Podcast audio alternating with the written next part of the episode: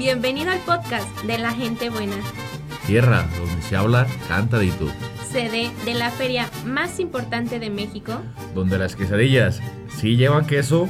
El elote en vaso se llama chasca. Y decir bien mucho es de un auténtico hidrocálido. Soy Anet Cervantes. Soy Guillermo Romo. Y nosotros somos... Juntos, pero no rebrujados.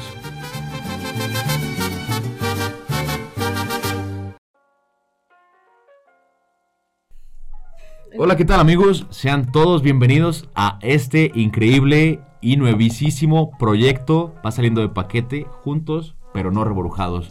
Un lugar donde estará platicando, dialogando, debatiendo cosas súper interesantes de un lugar todavía mucho más interesante. Pero antes de decirles cuál es, vámonos rápidamente con nuestra locutora que estará acompañándonos semana tras semana al micrófono y a todos ustedes. Ella es Anet Cervantes.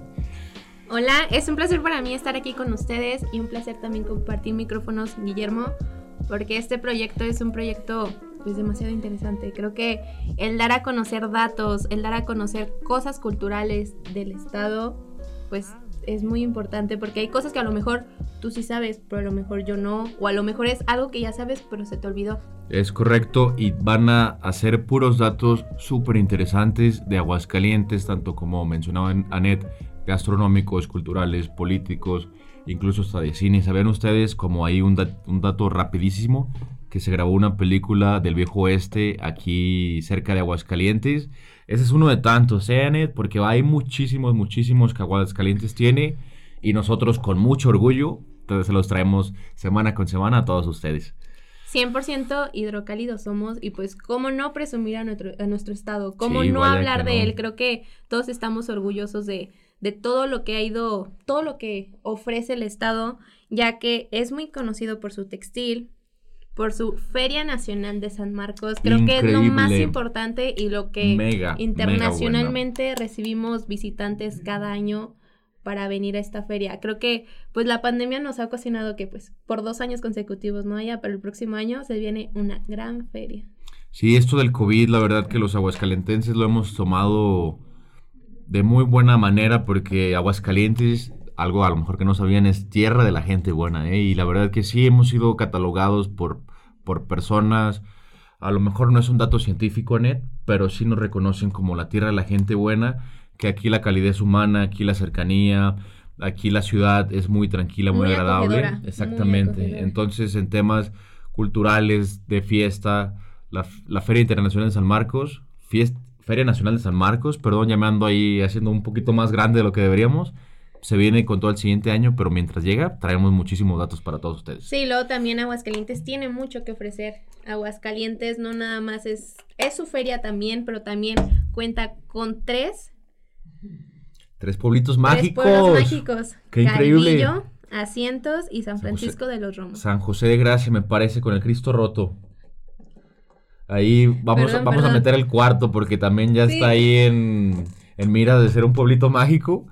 Pero sí, no, tenemos variedad cultural, tenemos también la ruta del vino, me parece, sí, la ruta del vino que acaba de pasar, con más info. un poquito más, de información que cuenta con más de 20 puntos, en donde en todo el año la gente puede ir a, a, a vivir lo que es una cata de vino, una cata de chocolate, los recorridos que ofrece cada uno de los viñedos es algo que es muy importante conocer.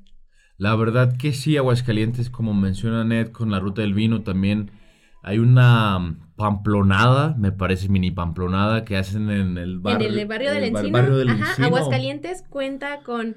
¡Qué increíble! Su fiesta brava es una de las fiestas más grandes que puede existir y sin duda alguna, de aquí, de aquí de Aguascalientes han salido grandes toreros, como lo ha sido Joselito Adame. Entonces, los Adame han dejado huella en, el ambiente taurino y pues se le reconoce aquí en el, en el barrio del Encino año tras año. No, y también como mencionas de grandes estrellas que ha dado Aguascalientes hay algunas personalidades que ahorita la verdad no traigo el dato, pero me lo voy a José María Napoleón en el área musical. Musical 100% también. hidrocálido. El, uno de los integrantes de Maná es, es hidrocálido también me parece. Ah, hay muchísima gente aquí que aporta muchísimo talento, es correcto. Hay talento, solo falta apoyarlo. no, no se crean ahí, creo que ahorita buenos fundamentos para jóvenes en Aguascalientes, para personas mayores.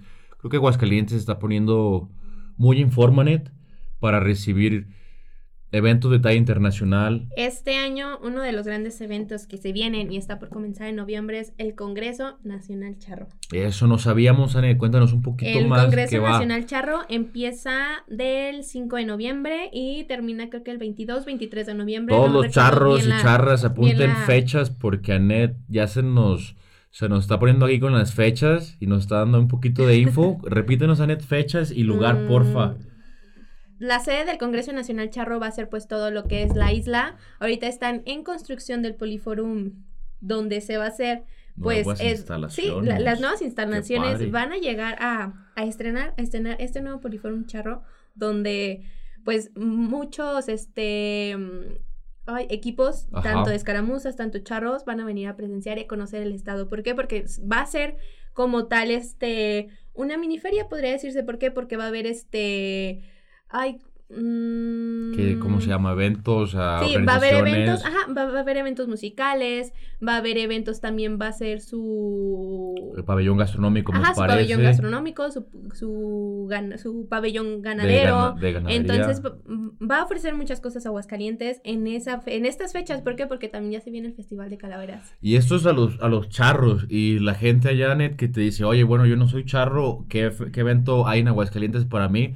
Tenemos también el evento de este pasado de las motocicletas, ¿cómo, cómo es el nombre? La que le llaman... Hubo un evento de motociclistas súper conocido que le llaman, ahí si alguien sabe los nombres, por favor, ahí apóyennos con ese porque se nos fue. Pero en el Festival Futuro el también para... El próximo, el próximo festival que viene va a ser el Festival de Calaveras del 29 de octubre al 2 de noviembre. Y creo que este año, e, este año va a tener sede en el Centro Histórico. Creo que va a ser eh, fuera de lo común. ¿Por qué? Porque cada año era en la Isla Nacional de San Marcos. Todos ya sabíamos íbamos a la isla y ahora va a ser todo céntrico. Justo, justo para que salgas de tu depa, de tu casa, de la casa de tus papás, de la casa de tu novia y se vayan directo a disfrutar de un evento que está ya, mm, ya está pensado, ya está trabajado para que los aguascalentenses y la gente de fuera lo disfrute. Hay eventos musicales, me parece que ahí se filtraron unas, una información de que viene Caloncho, de que viene quién más. Napoli en la Habana, rock en tu idioma y creo que nos, nos van a ofrecer mucho. Este año, este año creo que es bueno reconocer que seguimos en una pandemia, pero todos se continuar con las medidas necesarias y para poder reactivar la economía. A todos allá afuera, los que ya están pensando en hacernos un complot por las cuestiones sanitarias y los eventos que estamos promocionando, ah, cabe mencionar y es muy importante que todos los eventos que municipio y gobierno están produciendo son con las medidas sanitarias correspondientes, tanto como cubrebocas, sana instancia y gel antibacterial para que no te preocupes y puedas salir a disfrutar, porque creo que ya hace falta disfrutar de Aguascalientes, ¿no, Anet? Es bellísimo Aguascalientes y hay que salir a las calles, ver la gente, disfrutar de una chasca, disfrutar de la gastronomía. chasca. Sí, sí, sí, de, de, todas las cositas bonitas que nos ofrece Aguascalientes, el Foro 13, eh, la Avenida Gómez Morín, la Alameda, tiene cosas increíbles que más adelante les estaremos contando en los próximos aquí capsulitas de radio que vamos a estar haciendo porque nos se nos está terminando el tiempo en esta primera misión, Anet. Es, pero... es importante reconocer que Aguascalientes tiene mucho que ofrecer, pero tú sabes realmente este, por qué se llama Aguascalientes o por qué fue el nombre de la ciudad. Me lo contaron hace muchísimo, estoy seguro, en la primaria, pero ahorita no estoy tan seguro, Net. Mira, su nombre se debe a la ciudad. Un cero. Te tenemos que regresar a la primaria. Sí, sí. ¿Pero a qué se debe? El nombre de la ciudad se debe a la abundancia de las aguas termales. Que había, o que sigue habiendo aquí en Aguascalientes, ¿no? Ajá, así es, por lo cual fue nombrada Villa de Nuestra Señora de la Asunción de las Aguas Calientes. Porque me parece que en el centro la llave directa de agua es agua caliente todavía. Entonces, fíjate qué lugar tan importante ha sido fue, ha sido y seguirá siendo Aguascalientes. Así es, y estas aguas termales dio origen a los baños de uso general de la población y lo que es este ahorita el, los, los baños del ojo caliente. Ajá. Que aún siguen en uso. Sí, es un lugar que familiar me parece que está por Alameda. Ahí para las personas que gusten de pasar un fin de semana tranquilito, de relajación. Les recomendamos mucho los, de, los baños del ojo caliente, típicos y tradicionales del estado de Aguascalientes, bandita. Ahí tome nota de todos los datos que estamos poniendo. Si ustedes saben de alguno, quieren compartir alguno, háganoslo saber. Estamos, estamos ahí publicando próximamente en nuestras redes sociales. Vamos a estar ahí subiendo toda la información que necesitan saber de Aguascalientes, tanto como eventos culturales, eventos sociales, políticos. Por si quieren asistir a alguno, darle la recomendación a otro. Vamos a estar muy pendientes de todos ustedes para que disfruten de este bello estado que es Aguascalientes. Anet, algo, algo antes de, despedirnos, el siguiente capítulo, ¿qué se viene, Anet? ¿Qué tenemos preparado ahí para todos nuestros escuchas? Yo creo que, hay que, hay que... Cada, cada capítulo vamos a estar preparando datos súper interesantes de Aguascalientes. ¿Qué es lo que queremos con este programa? El, si, no, si no conocían, darles a conocer. Pero para el próximo capítulo, ¿qué te parece si les traemos más información acerca de los tres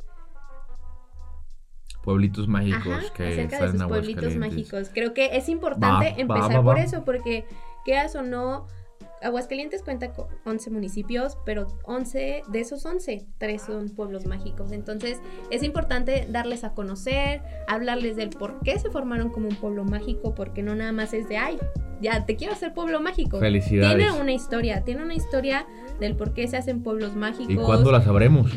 Para la próxima semana.